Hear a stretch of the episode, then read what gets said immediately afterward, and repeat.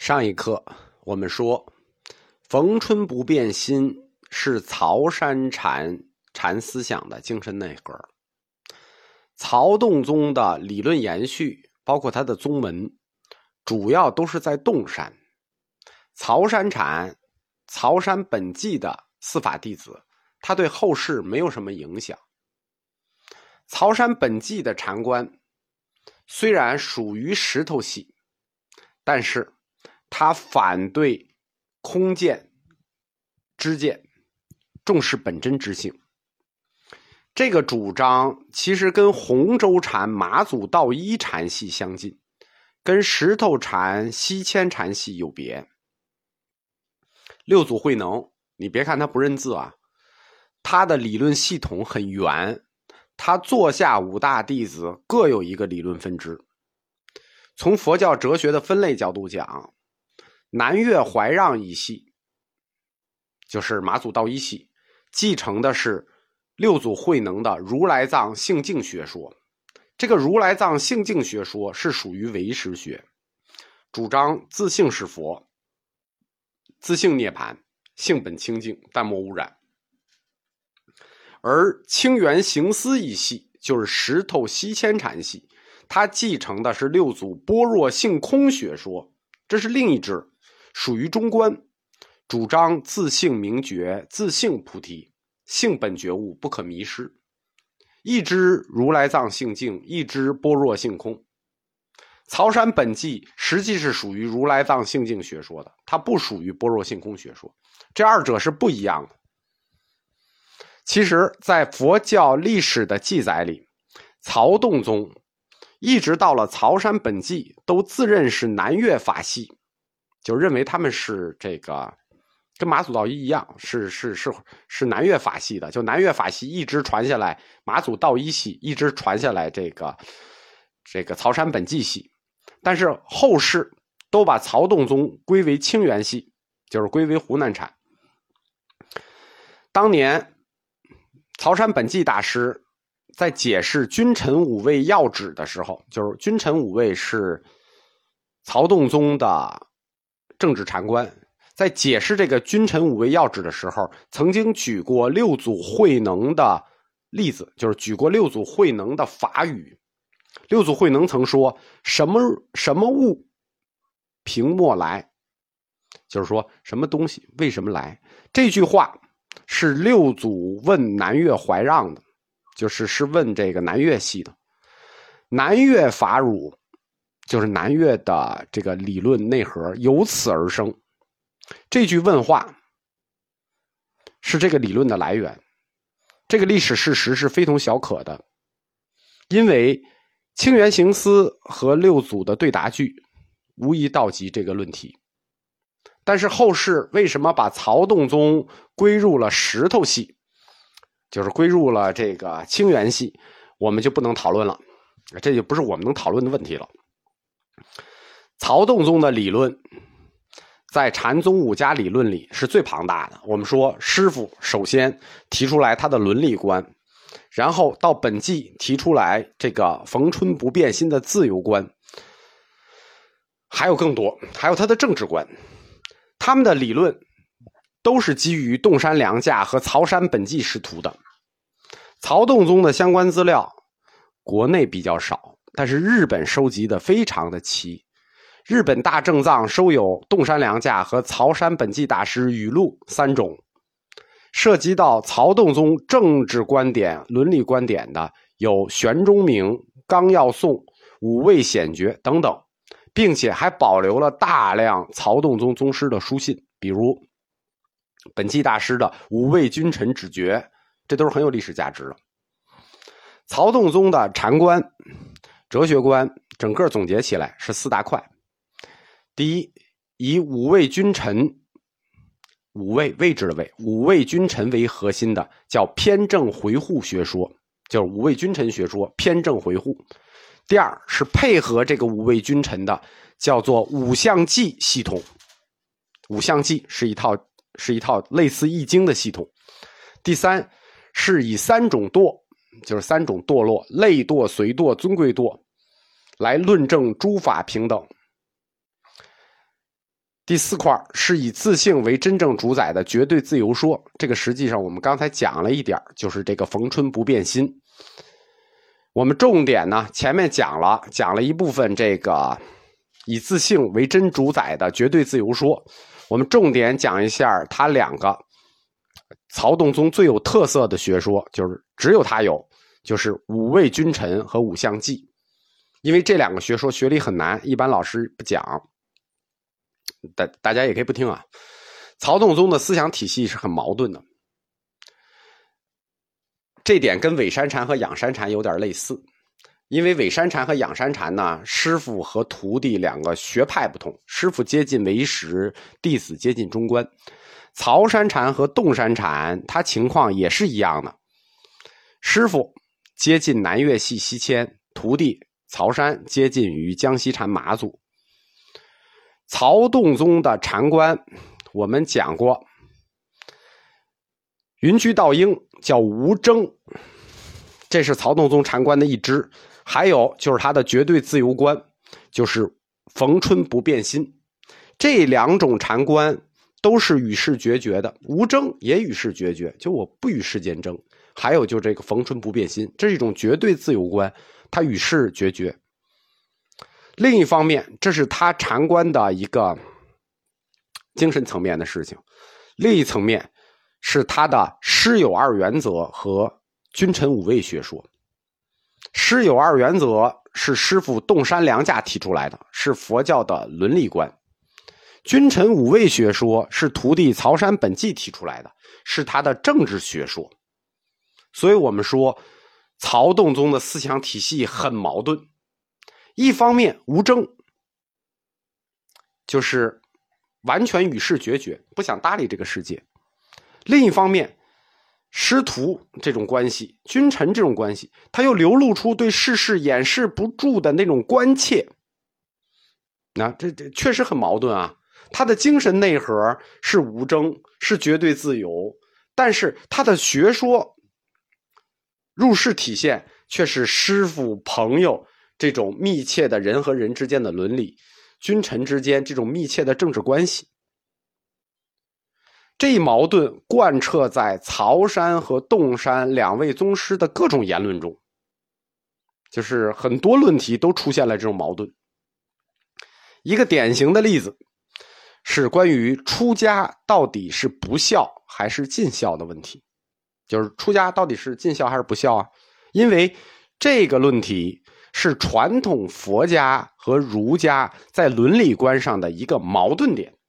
我们说洞山禅主要解决的都是伦理观的问题嘛，对吧？那这就是一个伦理观，那就是伦理双方的矛盾。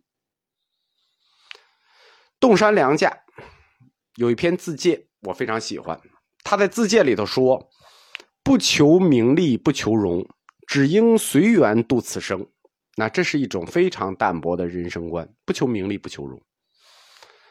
但是，你看，这是他就是一方面体现出与世无争的这种决绝，另一方面，他在劝弟子的归戒一文中又说：“沙门世子隔父母之恩爱，舍君臣之礼，专心用意图报佛图恩，父母生身方沾利益。”哎。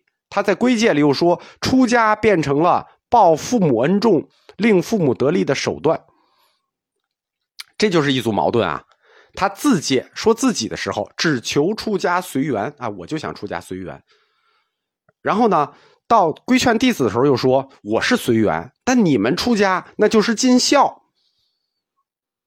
儒家认为不孝有三，无后为大，出家这是大不孝。但是到了洞山良家这里，直接拐了一个大弯儿，对吧？这个大弯儿是怎么拐过来的呢？这个大弯儿不是从洞山良家开始拐的，就这个伦理观，出家到底是孝还是不孝？这个伦理观不是从洞山良家开始拐弯的，这个弯儿早就开始拐了，只不过是洞山良家把这个弯儿彻底拐过来了。这个弯最早是从东晋的庐山慧远开始转的。我们说，慧远是中国佛教就佛教中国化的标志性人物，洞山良价就发挥了慧远的这个思想。他在《此北唐书》中说：“诸佛出世，皆从父母而受身；万会兴生，尽假天地而复载。故非父母而不生，就没有父母，你就不可能生；无天地而不长，尽沾养育之恩。啊，但是还有天地啊，没有天地你是长不了的。所以父母天地，你尽沾养育之恩，俱受父载之德。”那这个恩德就大了，这个恩德不光是父母了，这个恩德是天地啊。那这么大的天地恩德，你怎么来报答呢？唯一酬报此恩此德的途径就是出家。所以洞山良价说：“一子出家，九族升天。”得，这就把父母恩往上追。什么叫往上追？你父母也有父母吧？那父母的父母也有父母吧？然后你的父母，你的父母的父母也得受天地养育之恩吧？然后一直追到头，你父母的父母追到头，那最后也是受天地之恩才能出生吧？所以出家不光是要报父母恩，最终你是要报天地之恩。好，这个弯儿通过归根溯源法彻底转过来了，把报父母恩转成报天地之恩。报天地之恩，还得再做进一步的拆解，否则还没有转齐。我们说中国讲父母恩，其实重点都在讲母恩，对吧？你说我们报母恩，哎母爱这个很伟大，我们都报母恩，很少讲报父恩。但是天地之恩之德是什么恩呢？哎，不是父恩啊！天地之德之恩，自古有特指。特指皇恩，原始佛典里呢是没有父母恩这件事儿的，就没有父母恩的内容，对吧？父母恩这个内容出现在佛典里是很晚的，在中唐以后，尤其是到唐朝般若翻译的《大乘心地本身观经》，它问世了。那这本经书的问世，标志着佛教思想里出现了对母爱、对报母恩的思想。就出现了，那母爱呢？它是人之天性，对吧？就母亲爱儿子，儿子爱母亲，这是人之天性。儒家讲嘛，天下母无不爱子者，子无不爱母，对吧？这个这个天性，所以报母恩的观点在佛典里一旦出现，立即就风靡了佛教界。就是这个观点一出现，即成定论，毫无争议。这在中国佛教史上其实也是很值得注意的一种现象啊。那。光有妈行吗？那不行啊，你还得有爹啊。所以从母恩这个点出发，就把恩延展到了皇恩这个地步。那这个皇恩就还得有爹嘛，就相当于父恩。所以母恩是你自己的，这个父恩天地之德的之恩扩展出来就是皇恩，皇恩相当于父恩。得，这回整明白了。那孝是母恩。忠是父恩，忠孝两全，有中国特色的封建主义新佛学，忠孝两全了。从佛教传统的，哎，也不叫佛教传统，从唐朝出现的佛教传统的报母恩，推到义理的层面上，要报母恩就要报父恩，对吧？报天地之恩，最终就推及到了皇恩，这样一套完整的佛教政治学说。就被建立起来了，它的构架就被建立起来了。你到报皇恩，这就是个政治学的事儿了嘛？报皇恩，它就是曹洞宗最早创立的，并且最完整的用理论阐述的一个佛教政治学体系。我们说曹洞宗他的禅理非常的特殊，在佛教里头，洞山禅阐述的是佛教的新伦理学体系，而曹山禅阐述的是佛教的新政治学体系。在跟统治者的关系上，历史上来看，佛教始终是若即若离的。我前面讲过，宗教与政治在中国这块土地上，它总是互相利用又互相警惕。所以，曹洞宗的这种特色是前所未有的，以前没有出现过。他密切的关心政治。并且为他的这种关心形成了一套理论，把这套理论跟政治相关。我们说伦理学最终也会跟政治学捆绑，所以说，洞山禅、曹山禅最终都跟政治捆绑起来了。他的禅理论和禅实践都密切的跟社会的政治结合，就构成了曹洞宗著名的叫君臣五位学说。我下面简单讲一下君君臣五位学说啊，这个学说就很特殊。根据曹山本纪自己的说法，就是曹山本纪的说法，所谓五位，五位是五种位置啊，五种位置。表示理与事之间的五种关系，或者说理与事之间的五种关系，就是空与色之间可能存在的五种关系。理是什么呢？佛教里理是什么？理就是空性嘛，对吧？理就是空。色是什么呢？色是物质嘛，就是类如物质的色嘛。空与色的关系，其实就是理与事的关系。这五种。就是这两者之间存在的五种关系，叫五种位置，所以叫君臣五位。用这五种位置比喻君臣之间的五种关系，就是用佛教的空色论来阐述儒家的理事观，并且以此来比喻君臣之间的关系，所以叫君臣五位。那有哪五种位置呢？君臣之间，或者说，我们先不说君臣，我们先说。空色之间、理事之间有哪五种位置呢？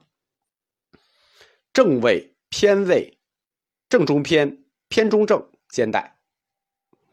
正位好理解吧？正中间。偏位偏，正中偏。